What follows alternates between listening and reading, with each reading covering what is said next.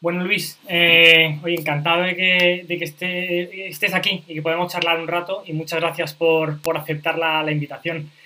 Si quieres, antes... Ay, perdona que te he cortado. Antes de, de, nada, si quieres, preséntate. ¿Quién es Luis Martín? Bueno, pues eh, soy eh, director del área de Digital eh, Business de, de JIC, lo que antes se conocía como, como, como digital, ¿sabes? Lo único que que ahora hemos, eh, se ha unificado ¿sabes? Toda, la, eh, toda la oferta que, que teníamos en, en, una nueva unidad de negocio eh, muy potente a nivel, a nivel mundial, en la que bueno, yo llevo, ya este es mi cuarto año en, en JIC, aunque yo vengo del mundo de los medios de, de comunicación, estuve durante más de 16 años trabajando en el, en el grupo COPE, primero como periodista, haciendo, haciendo radio, pero luego llevando ya toda la parte digital del, del grupo, liderando toda la de negocio del, grupo y ahí di el salto a la, a la consultoría, eh, que es eh, donde estoy ahora, llevando principalmente eh, estrategias de, contenidos, estrategias de voz y en general estrategias, de, estrategias digitales integradas para, para, los clientes que, tenemos, la mayor parte de los cuales están en España, aunque también muchos estén en Latinoamérica. Recuerdo, yo, yo no sé ya, yo, creo que ya estabas en, en COPE, eh, pero, pero no, no, me acuerdo muy bien. Eh, pero sí recuerdo el momento de los atentados del, del 11S de, de, Nueva York. Yo creo que estabas empezando, ya, ya estabas allí, pero recuerdo que pues en, en aquellas eh, fue como, mira, tengo que estudiar un examen, creo, o estabas todavía con alguna asignatura y fue como... Era, era la, justo, justo, era, me quedaba una asignatura para, para acabar la carrera. Pero que fue como un máster avanzado, ¿verdad? Lo del, lo del 11S. Me lo había dejado, me lo había dejado para, para septiembre para poder eh, hacer prácticas durante, durante ese verano. Entonces me quedaba literalmente una, un examen eh, que era de, de, Derecho de Información, me acuerdo perfectamente. Y efectivamente, el, el, el, único día que había cogido libre en todo el verano fue el, el, el del 11S porque la intención era, oye, me quedo estudiando un poco de última hora, como, como solíamos hacer, ¿sabes? Y ya al día siguiente hago el examen tranquilamente. Pero bueno, eh, con lo que, que, ocurrió, estuve 26 horas seguidas en la radio, me acuerdo perfectamente. Fue un, una cosa, o sea, de, de, estas que te marcan, ¿sabes? Como, como persona, obviamente, todos nos recordamos dónde estábamos y qué estábamos haciendo, pero como periodista, sin ninguna duda, porque fue tremendamente retador, eh, como, o sea, era como, como mmm, eh, como vivir eh, algo de una película. ¿sabes? Sí, sí, algo histórico, claro. Pero eh, histórico, aunque en ese momento no, no, era consciente de lo que estaba pasando, pero, pero con, con, con un nivel además de, de, exigencia, porque teníamos que entrar cada media hora en antena. Por entonces había muy poca gente que hablaba inglés ¿sabes? En, la, en la emisora. Entonces eh, estaba literalmente el jefe de internacional, eh, otro chaval de prácticas y yo éramos los únicos tres que hablábamos inglés. Entonces estábamos continuamente doblando cortes de bus, de todo lo que venía, ¿sabes? Para, para ir sacando sonido continuamente, así estuve 26 horas. Obviamente no fui al examen al día siguiente, entonces tuvimos que hablar con el profesor y bueno, explicar lo que había ocurrido y me dejaron al final hacer el examen más tarde y, y al final aprobar la carrera de periodismo. y esto creo que además encaja muy bien con cómo lo que has introducido, ¿no? En tu puesto actual y la importancia que, que tiene y que ha tenido la voz en, en toda la, eh, la, narración de historias. Ya puede ser la, en, en la radio, eh, desde el punto de vista de noticias, pero últimamente más eh, también desde el punto de vista de marca, ¿no? De, eh, las marcas yo creo que han pasado por un proceso de centrarse muy en producto y contar sus funcionalidades a, a girar más a qué es lo que aportamos como marca. ¿Cómo ves esta evolución de, de, del storytelling, de, de, la evolución de la voz y, y qué posicionamiento tiene actualmente la, la voz? Yo creo que, que, ahí lo importante primero es entender que, que las marcas, antes incluso de, de, la irrupción de la voz, ¿sabes? Eh, eh, ahora mismo, han estado sufriendo un cambio importante en lo que es la relación con los, con los consumidores, eh, en, la, en, la, manera de, de, relacionarse con ellos, y estamos llegando ya a un punto en el que han entendido la necesidad de, de conversar, de interactuar realmente, de verdad, con, con ellos, de escucharles, de dar respuesta a las necesidades, a necesidades que van más allá de lo meramente comercial, de, de, productos, sino que hay mucho también de, de, lo que puede aportar la propia compañía a la, a la, sociedad, a las necesidades de los, de los consumidores, que van más allá, insisto, de, lo meramente transaccional. Hemos pasado de algo transaccional a lo que llamamos algo conversacional. Y la voz ahí, pues claro, tiene, tiene una, una importancia absoluta porque no hay nada más natural para comunicarnos que la voz, que es lo que llevamos haciendo eh, de manera natural desde prácticamente desde que nacemos. Entonces, el trasladar esa, esa manera de comunicarnos eh, a, la, a, la, propia relación entre marcas y consumidores era algo absolutamente natural y que tenía que, que ocurrir. Que a pesar de lo, de, lo, de lo, natural que suena, está costando a muchas compañías el, el darse cuenta de la, de la, importancia de esto. Pero si me permites, Jaime, y aquí pego, pego otro salto, la importancia de la voz no es únicamente eh, en, en, la relación con las compañías, sino en la relación que estamos teniendo con la tecnología. Durante los últimos cinco años se ha producido un salto tecnológico absolutamente brutal en todo lo que tiene que ver con tecnologías de voz, de reconocimiento de voz, que han hecho que, que cambie la manera que estamos utilizando eh, o interactuando eh, la, la, voz como interface, porque al final, igual que en su día, cuando dimos el salto a los, eh, a los móviles táctiles con el, con el iPhone, de repente gestos como el pinch and zoom y este tipo de cosas, se, se hizo algo natural, con la voz ha pasado algo, algo, algo muy parecido.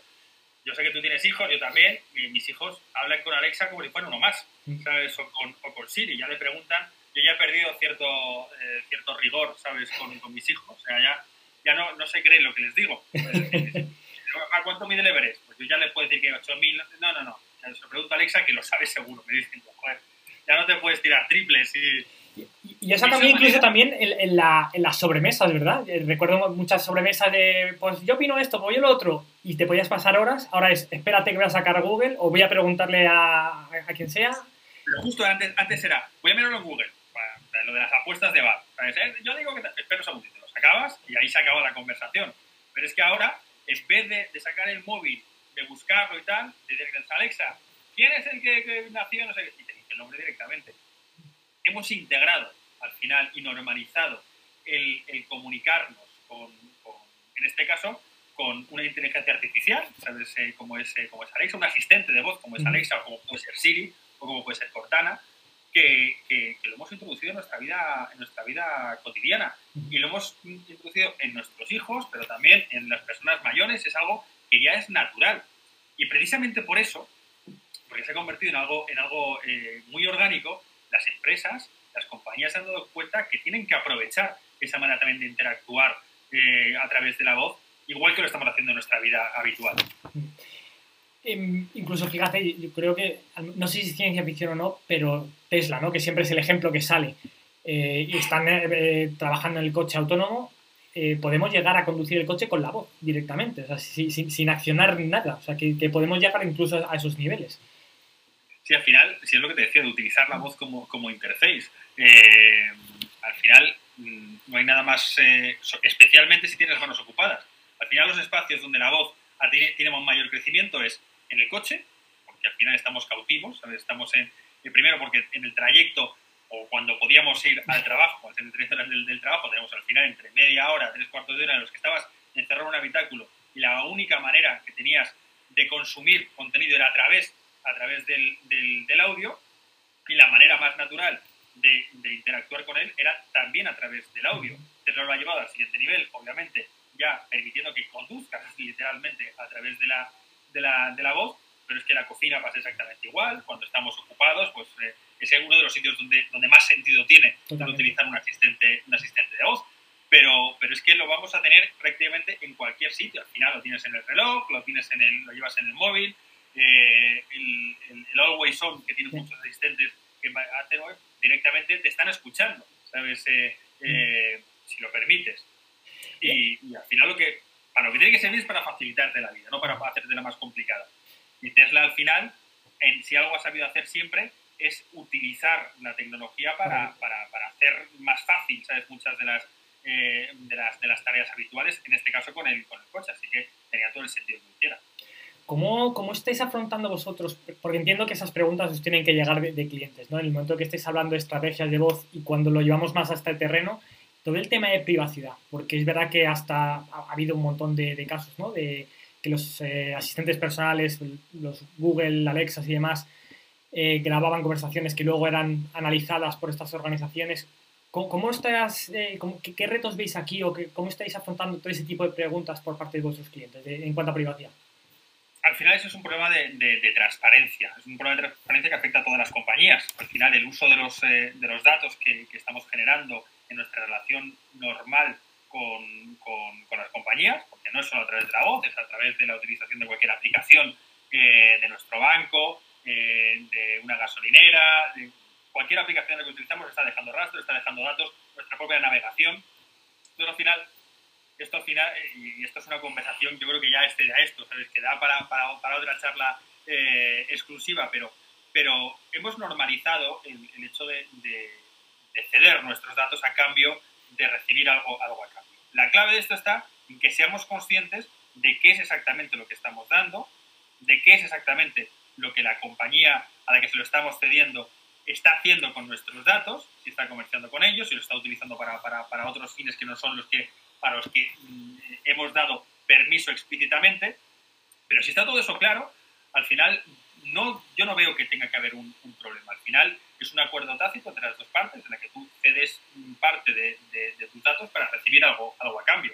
Yo creo que es algo que, hemos normalizado, que es verdad que, se han producido eh, pues, em, ciertos abusos, pero esto pasa siempre. Yo creo que, es algo, algo normal hasta que se, se, se encuentra un equilibrio entre, entre las dos, dos cosas. para, para, entrenar una, un, asistente de voz le hace falta input de voz, entonces tiene que escuchar. Al final lo que tiene que entender la gente es que no le interesa lo que está diciendo Luis Martín. ¿sabes? Si no me está escuchando mi conversaciones con, con mi mujer, porque eso no le interesa a Amazon ni le interesa a Apple. Lo que le interesa es la manera en la que hablo, en la cadencia de irse, incluso si se puede saber si estoy enfadado o no estoy enfadado, ese tipo de cosas que puede servir luego para dar un mejor servicio. Yo, desde mi punto de vista, lo acepto, lo acepto y lo admito. Soy consciente de lo que estoy dando a cambio, pero también soy consciente de lo que recibo. Claro. dando un paso atrás, porque sé que insistes mucho en, no meter, aunque las primeras conversaciones, eh, entiendo, con vuestros clientes no sean a nivel táctico, sino elevarlo a un a nivel más estratégico, ¿Qué relación tiene esto, por ejemplo, con el manual de identidad? Un manual de identidad que pueda tener cualquier empresa de imagen corporativa, entiendo que ha tenido que ajustarse, por ejemplo, a toda la parte de estrategia de voz. ¿Y cuál va a ser un poco la estrategia de voz dentro de este manual de identidad? ¿Cómo, ¿Cómo, se relaciona? ¿Cómo lo estáis gestionando? Lo ideal es que, que se, no se, se ajustase, sino que se tuviera que rehacer en, parte. Eh, todos entendemos la importancia, por ejemplo, por ponerte un ejemplo concreto, del logo de una, de una empresa y el cambio de un logo, lo que supone en todos los, los aspectos. Y el proceso que, que, hay detrás para un cambio de logo. Bueno, pues tenemos que entender que la voz, la voz de una compañía, no puede surgir tampoco de la nada. Tiene que ser un proceso que esté reflejando realmente la identidad de la compañía, el tono de las, si es un producto, si es un hombre o una mujer, por qué. O sea, hay, hay infinidad, infinidad de, de, aspectos que están, que están detrás y que nosotros, por ejemplo, cuando desarrollamos la voz de una marca, el proceso para hacerlo es un proceso muy, muy largo porque están interviniendo psicólogos, eh, eh, neurólogos, eh, sociólogos. Al final hay mucha gente que, que, está detrás para conseguir sacar de, de la identidad de verdad de la, de, la, de la, compañía, de su visión, de su visión, de sus valores, para poder personificarlo realmente en una, en una voz. Porque en una voz me vuelvo otra vez atrás cuando hablamos de la importancia de la relación, ¿sabes? De la, de la voz entre las marcas y las, y, las personas y los consumidores, al final lo que te permite crear es algo que no te permite otras cosas, que es un lazo emocional con, la, con la marca. Y para, para que esa, ese, eh, ese engagement emocional sea correcto, tienes que haber hecho muy bien los deberes y tiene que ser coherente, además, con, con, con toda esa identidad de, de marca. No puedes decir, oye, quiero que sea mujer, que sea de edad entre 30 y 40 porque tal, que tenga un tipo... Bueno, pues no, pero eso tiene que tener un porqué y sobre todo un para qué. Y para eso pues hay que hacer un trabajo muy, muy, muy en profundidad, del cual además salen derivadas interesantísimas y, casos de uso que van más allá de la propia. Claro. Comentabas que son procesos largos eh, y, que tienen que ser bien pensados, ¿no? Si me dejas parar un momentín, eh, pensamos a lo mejor en, proyectos más tecnológicos, puros y duros, se habla mucho de las metodologías Agile, ¿no? de, de, intentar dar valor rápido. ¿Aplicas también a, este tipo de, estrategias de voz a este tipo de, proyectos? ¿O, o, hay, que hacer, hay que modelarlos de otra forma diferente? ¿Cuál es vuestra recomendación? porque tú al principio empiezas haciendo esa, esa labor, ¿sabes? Digamos, de, de, creación de, de, esa identidad sonora eh, y a partir de ahí van saliendo derivadas. O sea, lo que no puedes pretender es decir, oye, voy a hacer esto con el único objetivo de eh, hacer la identidad sonora. Lo puedes hacer para eso, pero tienes que ser consciente es que te va a para muchas más cosas. Y en ese proceso van a pasar cosas que te van a ayudar, y eso lo hemos visto con muchos clientes con lo que lo estamos haciendo, les están ayudando a entender cosas que no entendían de su propia compañía, a descubrir, porque ¿qué hay detrás de esto? Entrevistamos, hacemos focus group con, con, miembros de toda la compañía para ver qué es lo que ellos entienden, para qué ellos lo que ellos esperan de los propios consumidores y se dan cuenta, las propias compañías sacan información valiosísima que les sirve para muchas otras cosas. No solo, aunque luego vayamos a terminar haciendo un skill, haciendo una, la voz de la, de la compañía, haciendo un, eh, un podcast, pero en ese proceso todo lo que ocurre para llegar hasta, hasta, hasta ese resultado final, hasta ese output, sirve para muchísimas más cosas. Claro. Eh, ¿Cuál crees que pueden ser los mayores retos o, incluso las mayores barreras que, puede tener una empresa a la hora de, aproximarse a un, cambio de ese estilo? ¿no? De, decir, oye, lo que estaba haciendo mm, no me sirve, quiero empezar a meter temas de voz, eh, una estrategia de voz más consolidada. ¿Cuál crees que pueden ser las primeras barreras o los primeros eh, retos que pueden tener delante? Pues el primero es quién es el owner de esto. ¿sabes? Al final, eh, eh, quién es el que, el que va a ser el responsable de la estrategia de. Tiene que ser marketing, tiene que ser comunicación, tiene que ser negocio, tiene que ser...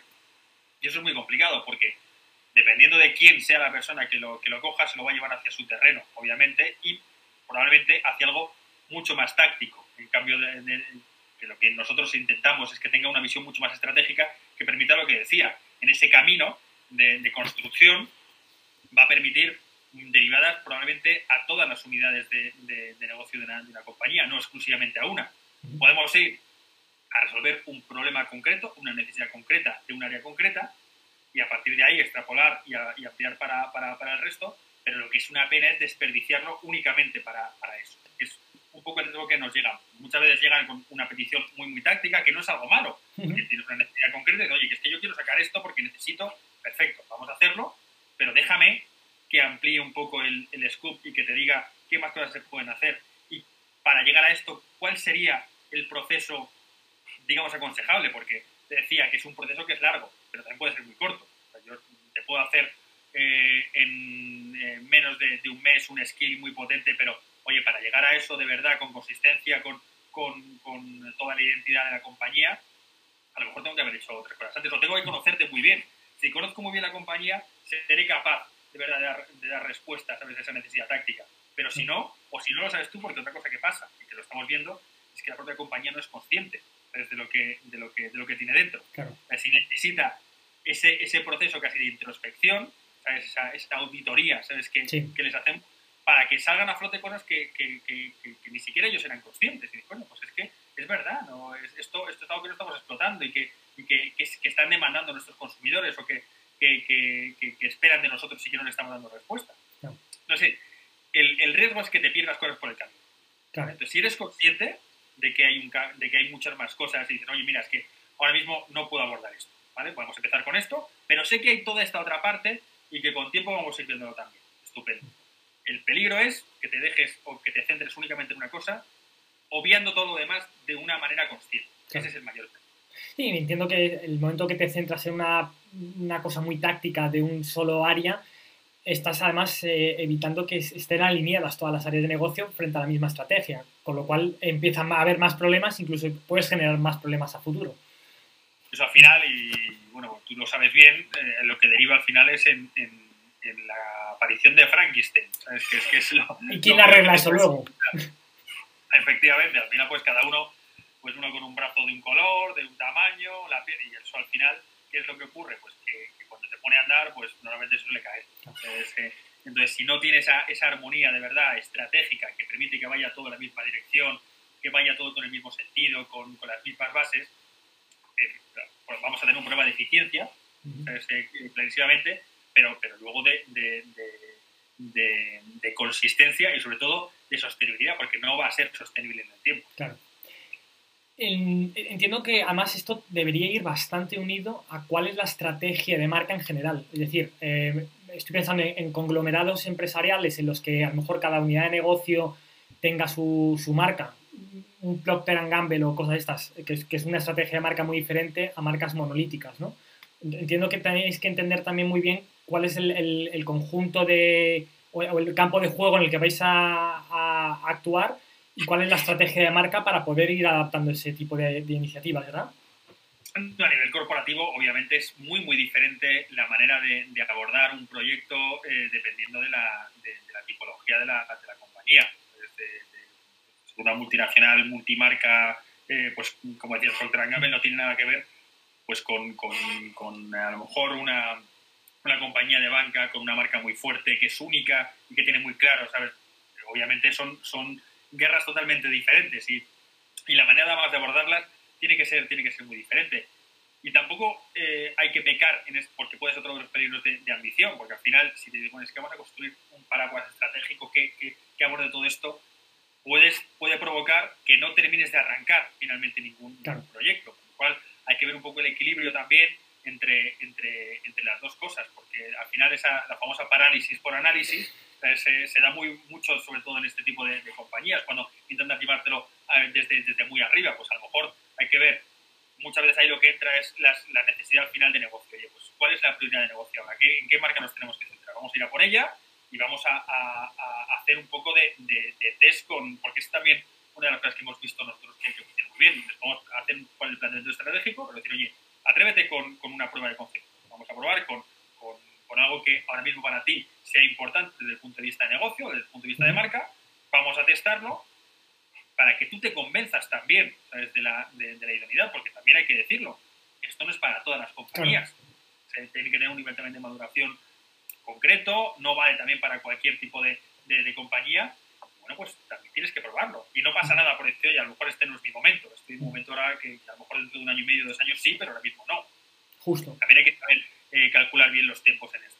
Y entiendo además que es no solo la creación, sino el mantenimiento de todo esto a lo largo del tiempo. Es decir, que tengas los recursos y que tengas la, la, las ganas de, de, seguir continuando todo esto que, que, se ha creado. Claro, porque al final lo que estás creando son nuevos canales, estás creando nuevos contenidos y luego eso, claro, hay alguien que tiene que seguir detrás eh, dándole a la máquina para que, para que siga funcionando.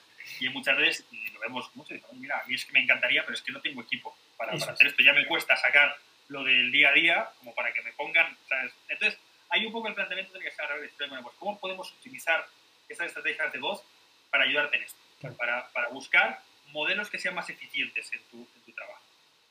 Que son cosas que, que, que, pueden parecer, ¿sabes? Bueno, pues, realmente puede ahorrar tiempo, puede ahorrar dinero estrategias de voz. Pues sí, que hay muchas partes porque nos estamos pensando siempre en, en la orientación al cliente, ¿vale? En el cliente final. Pero hay, muchísimos procesos dentro de, la, de, la, de, las propias compañías, desde el proceso de,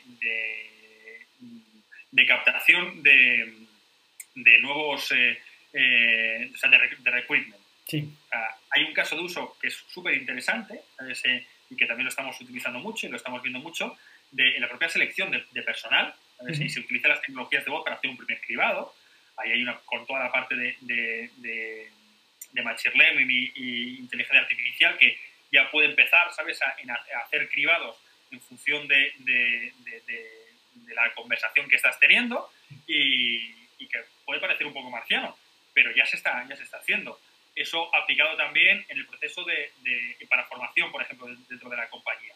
El proceso de, cuando entras en una, en una compañía, oye, pues que sea un asistente y que te guíe en ese proceso que muchas veces llegas, te dan el ordenador, te dicen siéntate ahí no sabes ni por dónde empezar. Bueno, pues eh, se están haciendo cosas muy interesantes en toda, en toda esa parte.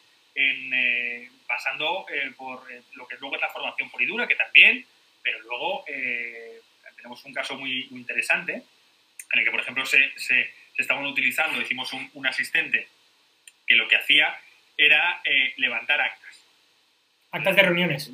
Actas de reuniones, que iba etiquetando directamente las, las, las reuniones con las temáticas, con las personas que estaban, a, que estaban hablando. Obviamente, todo el mundo sabe que está el asistente ahí, que nos está grabando, ¿sabes? A, a traición.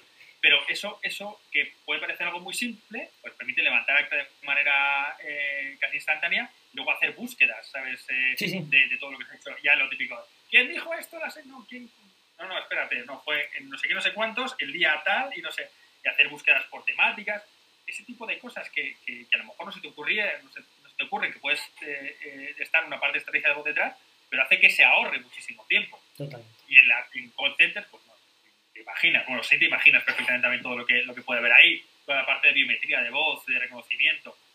La verdad es que hay un camino por explorar absolutamente eh, brutal en términos de, eficiencia, en términos de, ahorro y en términos de, cambio en la manera que vamos a interactuar realmente con nuestra propia compañía, ya no digo con, entre los consumidores y las marcas, sino dentro de nuestra propia compañía, ¿sabes? Y los procesos normales, ¿sabes? Que, tenemos.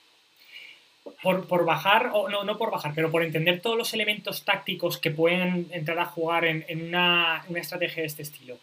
Hemos mencionado algunos, ¿no? Eh, creo que has mencionado eh, temas de los eh, asistentes inteligentes.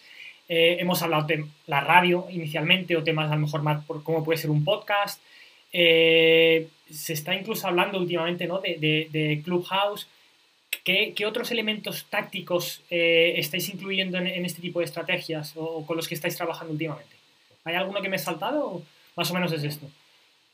pues ahí tienes más o menos todo, ¿sabes? Eh, es muy importante también la parte de la, la voz de la compañía, ¿sabes? Eh, estamos teniendo proyectos muy interesantes, ¿sabes? También con, al respecto para, para hacer la voz, ¿sabes? Eh, porque la voz de, del Santander, no, trabajamos con él, pero tiene que ser de una manera, o de BMW, o de Coca-Cola. Bueno, pues, pues detrás de eso hay muchísimo trabajo, como, como decía, ¿sabes? Para, para ver cómo, cómo es esa voz y, y ver cómo se va a utilizar, porque tú la puedes tener, bueno, ¿y ahora qué voy a hacer con ella? ¿Cómo, la, ¿Cómo, la, vamos a utilizar? Y luego todo lo que tiene que ver, como decías, con, con, los contenidos puros de, de, audio, toda la parte de podcast que tenemos, está teniendo un crecimiento brutal, pero brutal, que, que, nosotros intentamos también darle un sentido más estratégico eh, de posicionamiento. Oye, pues, cuando me quiero hacer un podcast, eso no es un, un fin en sí mismo. ¿sabes? un ¿Por qué?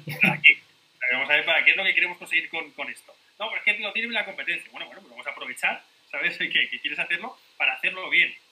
Y voy a plantear, eh, como digo, desde, desde, un punto de vista estratégico, donde, cuáles son las temáticas en las que nos queremos posicionar, las comunidades en las que, eh, con las que queremos interactuar, en los territorios de conversación en los que queremos de verdad hacernos fuerte, eh, para aportar de verdad valor. Porque si no, al final, pues es un, un, un, contenido más que se echa dentro de ahí al mix, pero que todo depende, y vuelvo otra vez a la pregunta que me hacías, de a quién nos estamos dirigiendo. Hay una parte antes de esto que es el, eh, que nosotros hablamos siempre del análisis de los stakeholders. Cuando yo tengo que, pensar desde el punto de vista de comunicación, pues nosotros somos una empresa que nos dedicamos a la comunicación.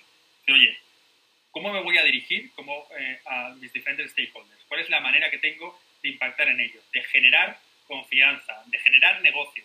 Pues obviamente, no es lo mismo con los, mis accionistas, que con mis consumidores, que con mis empleados, que para cada uno de ellos tendré que o con los periodistas, para cada uno de ellos tendré que utilizar un lenguaje, unos canales, unos contenidos diferentes, dentro de esos contenidos unas keywords diferentes, de ese conocimiento profundo de cada uno de ellos, es lo que me va a permitir al final decir, a este es al que le tengo que tirar con el podcast, y para este vamos a hacer el podcast, pero para este otro vamos a hacer eh, con, el, con el blog es suficiente, para este tenemos que atacar directamente por WhatsApp, a este otro eh, eh, tenemos que ir por la newsletter. Este es one-to-one, porque sabemos que solo funciona y eso pasa por un análisis en profundidad, del, por una auditoría que hacemos nosotros ¿sabes? en profundidad de los, de los stakeholders y que nos permite el, ver el, customer journey al final, no del cliente, sino también de nuestros stakeholders, que es importantísimo, porque al final eh, muchas compañías están habituadas a comunicar de una manera monolítica de manera mm, homogénea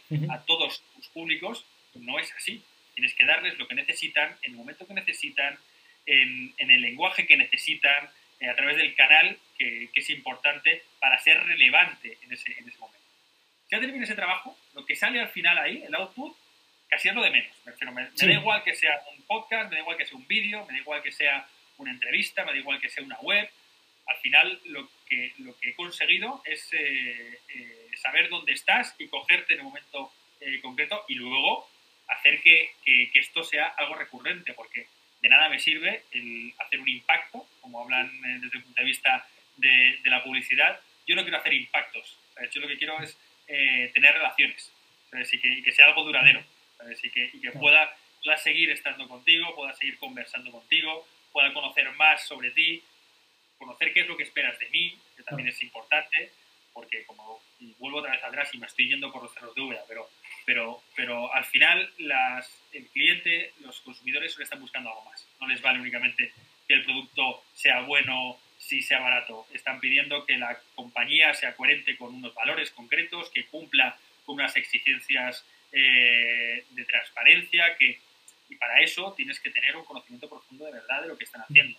Hemos pasado ya, yo creo que, que, eso, eso ya acabó para siempre, de, de, estar en, la atalaya, que era muy de los medios de comunicación, de pensar que, que, sabemos qué es lo que quieren los públicos. No, no, no. Esto va cambiando, cambia cada día y es súper importante el estar escuchando de una manera activa y viva cuáles son esas necesidades para poder de verdad convertir, ¿sabes?, esa, nuestra comunicación en algo que aporte valor. Yo creo que ahí ha habido o está habiendo muchos cambios, ¿no? De, y, comentabas unos cuantos de ellos, desde la empresa que comunica o vomita ¿no? Eh, campañas sin pensar en cuál es la reacción, eh, a, pensar más en ese journey, que es una comunicación eh, más fluida entre, entre ambas partes eh, y por el otro lado que sea omnicanal. Eh, no es cada canal por su lado hace su guerra, sino que esté todo coordinado bajo la misma estrategia. Em, y, la, última que, que, comentabas es el, quiero tener una relación con esta, con esta empresa. No, no, quiero comprar un producto y olvidarme, sino tener esa relación. Y en este punto te quería preguntar, eh, y uniendo con el tema de, de, los elementos tácticos, por lo, que estaba entendiendo, y, aquí quiero que, nos des eh, una visión eh, estratégica y táctica sobre el tema de Clubhouse, porque entiendo que lo están utilizando muchas marcas para dar contenido, o, eh, no, patrocinado, pero bueno, dar contenido relevante sobre qué soluciones pueden traer. Puede ser o no conversacional, pero, pero quiero, quiero que nos cuentes, bueno, primero, ¿qué es y, y, cómo lo veis vosotros? Bueno, el Clubhouse es una oportunidad de entrada. Eh, ahora mismo, yo escribí hace unos, eh, unas semanas un artículo que lo llamaba como la, fiebre del oro, porque estamos en un momento muy parecido ahora. Eh, se sabe que hay algo, que hay algo de valor, pero no sabemos exactamente cómo, cómo, cómo sacarlo. Lo que sí que está claro es que es una oportunidad porque Clubhouse nació hace un año aproximadamente, porque se hizo por, por abril de, del 20, del primer confinamiento, y era una red social cerrada, además únicamente para, para usuarios de, de iOS, de, Apple, eh, que partía de una premisa tan básica como la generación de salas en las que solo se podía hablar y escuchar. Únicamente. Tú cuando te metes, tú lo único que puedes hacer es meterte en una sala y escuchar. Y si te invitan, hablar también. Algo tan sencillo y a la vez tan revolucionario dentro de todos los impactos que tenemos continuamente y del ruido brutal que tenemos en, en redes sociales como esto. ¿Qué ocurre? Que al final el tener un espacio en el que se pueda hablar, en el que se pueda hablar de una manera medianamente sosegada, medianamente controlada, en la que conoces con quién estás hablando, que es un entorno seguro, porque no se graba a priori, aunque luego si quieres te contaré, porque ya sí se está haciendo, no se graban los, los contenidos de las conversaciones, lo que ocurrió fue que, que, mucha gente eh, pues encontró un espacio en el que podían expresarse de una manera natural de nuevo, porque la voz, insisto mucho en eso, la manera más natural para, para expresarnos y para comunicarnos. Eh, para hablar de, de, cosas muy, muy, muy centradas en, en, en, nichos, porque al final esas habitaciones, que es como están formadas, son temáticas y luego están eh, los clubs que llaman, ¿sabes? Que, que agrupan temáticas. Yo me suscribo a marketing, me suscribo a cocina, me suscribo a, aprender otros idiomas. Lo que entro en conversaciones con, tipo, con personas que están buscando exactamente lo mismo, lo mismo que yo.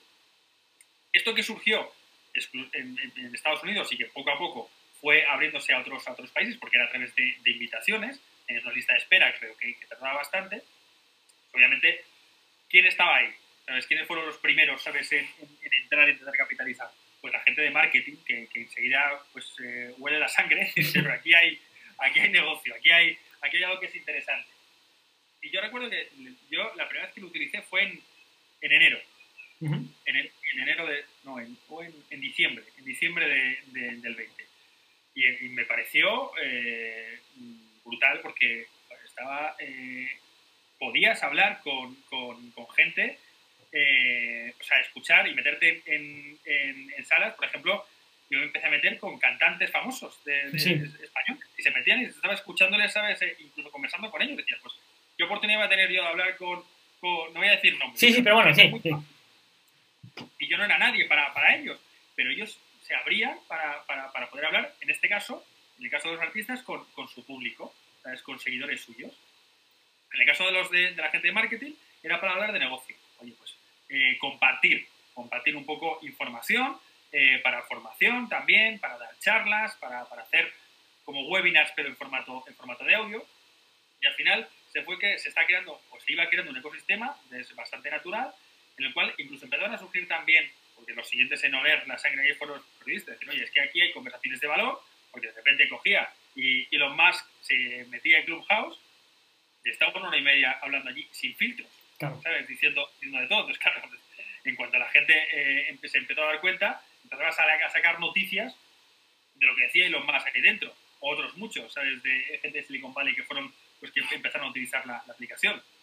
Entonces, al final, lo que, lo que, lo que se va produciendo ahí es una, una, una conversación de mucho valor en entorno, como te decía, seguro, que las marcas han intentado, están intentando capitalizar. Pero el problema es que esto es one to one. Al final, tú entras como Jaime, yo entro como Luis, pero no tiene sentido que yo entre como Geek, por ejemplo, con, mi compañía. No, no, no. Yo puedo entrar como Luis Martín en nombre de Geek. Y de hecho, hay mucha gente que está intentando, y se ha creado los perfiles de compañía. Pero la compañía todavía no tiene una voz. Eso es lo que, se está hablando antes. Ya, ya llegaremos a eso, ¿sabes? A que, a que sean capaces de tener su voz propia. Entonces, eh, es todavía complicado ver cómo se capitaliza eso desde el punto de vista de las, de las compañías.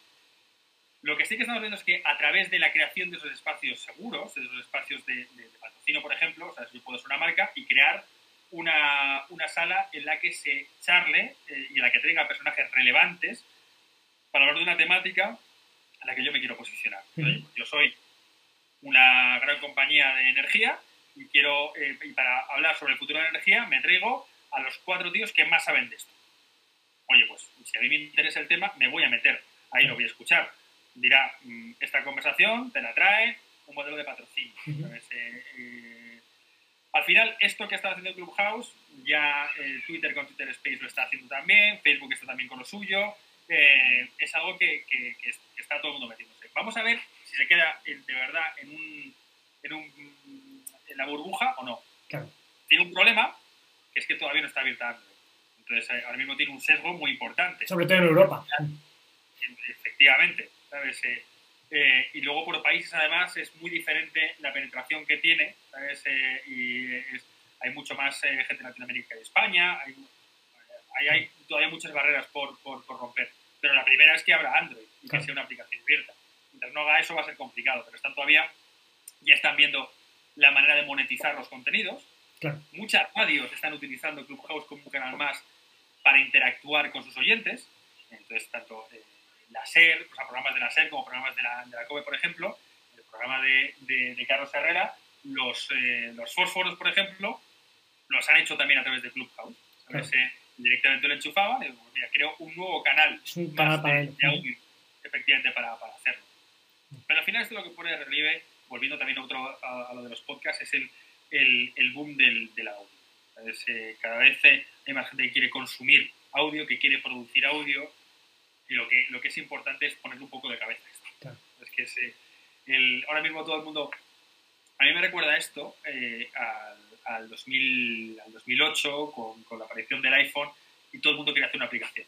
¿Quién va a hacer una aplicación? ¿Qué haga? Pues no sé. Pero una la que sonaba como si fuera un, sable láser, que se tiraba pedos, o sea, cosas que eran un poco de absurdas, ¿sabes? Pero se buscaba un poco... Ser el primero. De la tecnología primero, ¿sabes? Que esto está pasando mucho también con las skills, para luego ya ir empezando a madurar para aportar de verdad valor, ¿sabes? al, consumidor. Y estamos en un proceso muy parecido al de salir de error, de probar, de jugar, un poco de, de descubrimiento, que probablemente en un año, dos años, ya termine de, asentarse y que lleguemos a ver lo que va a ser el producto final. esto que estamos viendo ahora son experimentos, desde mi punto de vista. ¿Crees entonces, por ejemplo, en, y, no hablo de, Clubhouse, hablo en general. ¿Crees que el tema de la voz es, esté a lo mejor democratizando más el acceso a cierto tipo de información? Y estoy pensando en, ciertos eh, segmentos de población eh, que a lo mejor son vulnerables porque no han tenido acceso o se les ha ignorado, ¿no? Estoy pensando en personas ciegas que a lo mejor a través de información visual pues no pueden acceder, pero sin embargo la voz puede ser muy potente para ellos, o incluso lo que comentabas antes, ¿no? Que ciertos cantantes o ciertas personalidades puedas charlar directamente con ellas, eh, con lo cual pueda llegar a, segmentos de población que hayan sido vulnerables? ¿Crees que puede ir por ahí también el, eh, los tiros? Es una, de las, es una de las claves porque al final eh, la voz rompe barreras.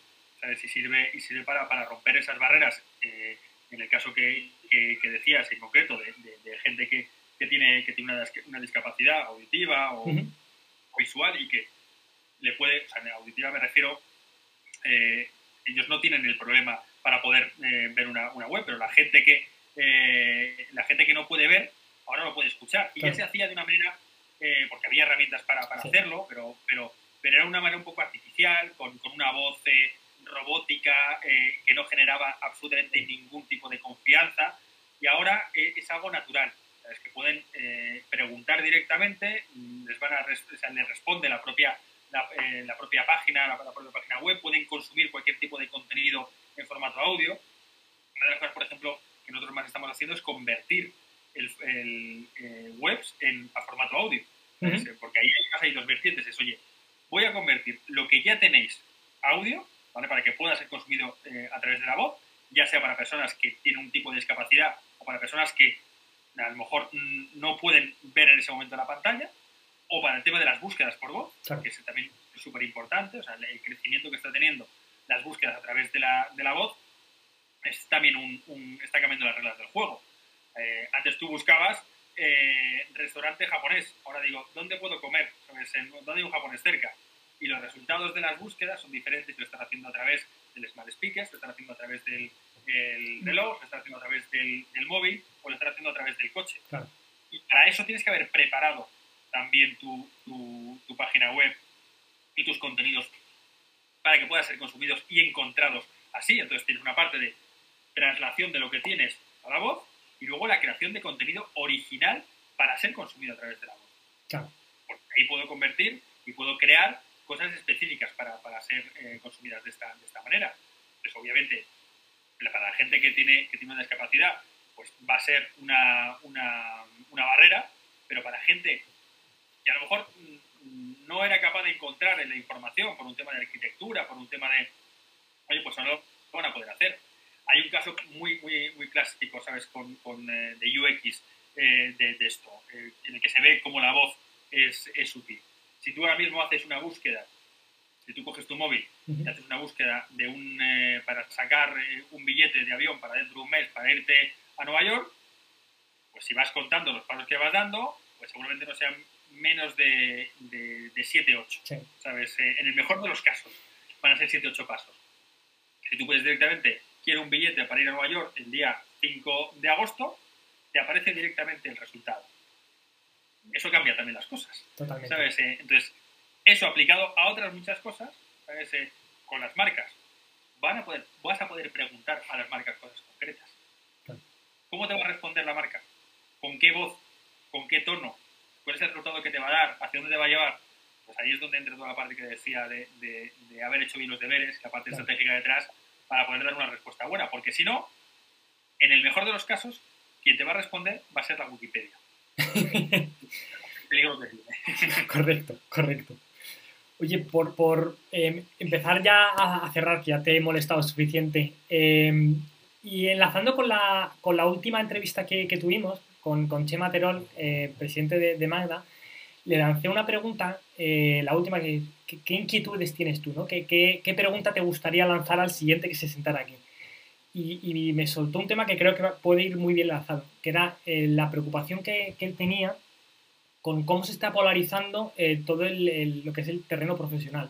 Con todo este tema de las nuevas tecnologías están generando puestos muy bien pagados, normalmente en aspectos tecnológicos, y por otro lado se está desplazando a, ciertos segmentos y, y que, con bueno, pues sueldos más bien bajitos. ¿no? Pero ya no solo el tema de sueldo, sino la, posibilidad que, tienen, que tengan de desarrollarse. ¿Crees, y llevado a toda esta conversación que hemos tenido, ¿crees que todo este tema de estrategia de voz esté generando, o estáis viendo que esté generando nuevos perfiles y que se, puedan, y que se necesite formar a la gente con nuevas mm, habilidades eh, y que puedan tener una carrera una, por, un, por, un, lado diferente? Pues detrás de todo esto, lo que está es eh, inteligencia artificial, machine learning, procesamiento de lenguaje natural, yo creo que, que, ahora mismo ahí es donde hay que poner las fichas. Pero probablemente dentro de tres o cuatro años ya esté superado y estamos en lo siguiente. ¿Qué quiero decir con esto? Que yo creo que, que lo que de verdad va a cambiar las cosas y donde de verdad va a estar la, diferencia es que seamos capaces de seguir aprendiendo. Es un aprendizaje continuo. O sea, lo que, lo que eh, yo creo que no tiene sentido es decir, yo voy a estudiar para hacer eh, tuercas, llevándome a una, eso ya no sirve, ni para ser consultor de comunicación de no sé qué.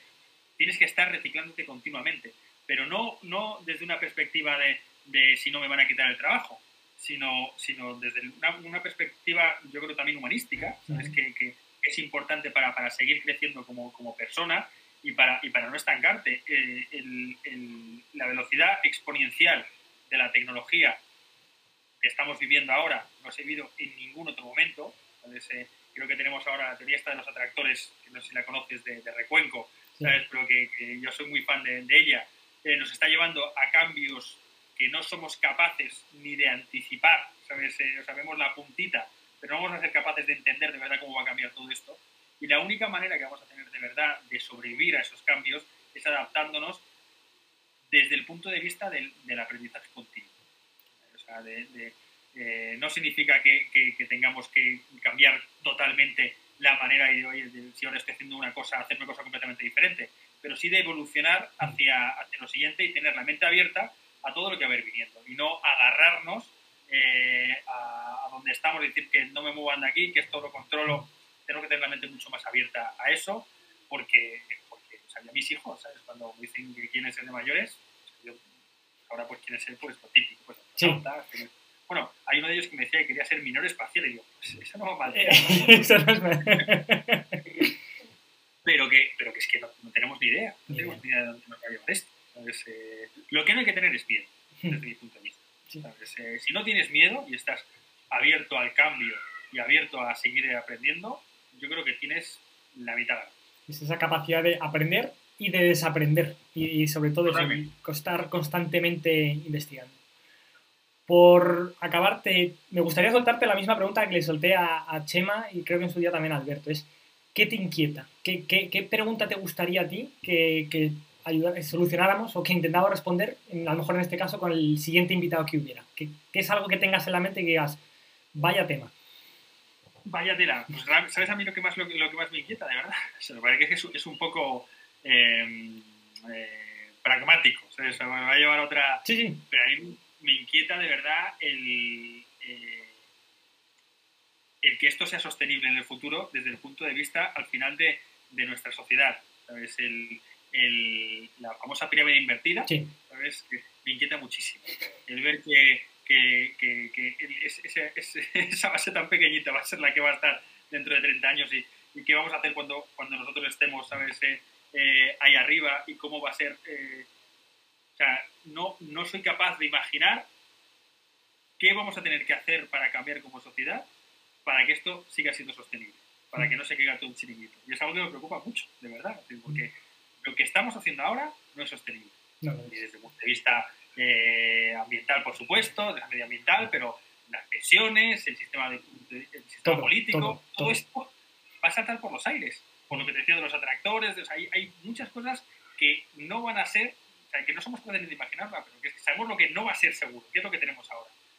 Y, me, y, me, inquieta, me inquieta el, el, lo que te decía de cómo vamos a poder adaptarnos, el ser capaz de no tener miedo a eso, de, anticiparme y, dejarme llevar por la ola en vez de quedarme quieto, eh, y sobre todo pues cómo poder ayudar a mis hijos a que, a que estén preparados para ser parte de la solución y no del problema. Sí. Te quiero dar las gracias por todo tu tiempo eh, creo, creo, que ha sido muy enriquecedor y, además que cosas muy candentes, eh, y no ahora, sino también yo creo de los próximos años, eh, que evolucionarán de una forma o de otra, pero en el fondo es lo que comentabas, ¿no? No nos quedemos con los elementos tácticos, quedémonos con la parte estratégica, que en el fondo es lo que nos va a guiar en qué dirección tenemos que ir. O sea que muchísimas gracias por, por tu tiempo, Luis. A ti, por invitarme, un placer. Nada, ya sabes, cuando quieras, hablamos otra vez. Muchas gracias, Luis.